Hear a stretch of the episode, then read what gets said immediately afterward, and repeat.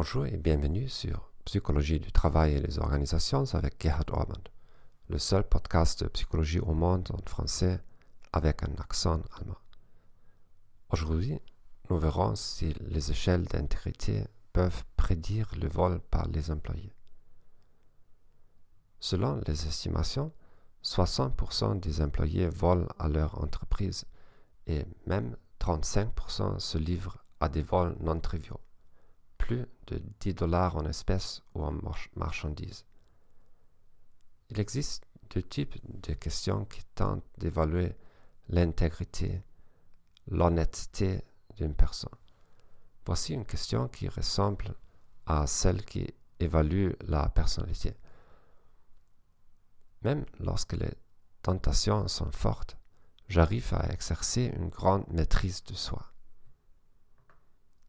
La question suivante est très directe et concerne le comportement concret.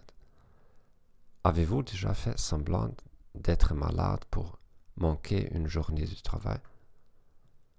En réalité, la corrélation entre les échelles d'intégrité et les indicateurs de vol est faible. D'un autre côté, ils sont fortement corrélés à la performance au travail.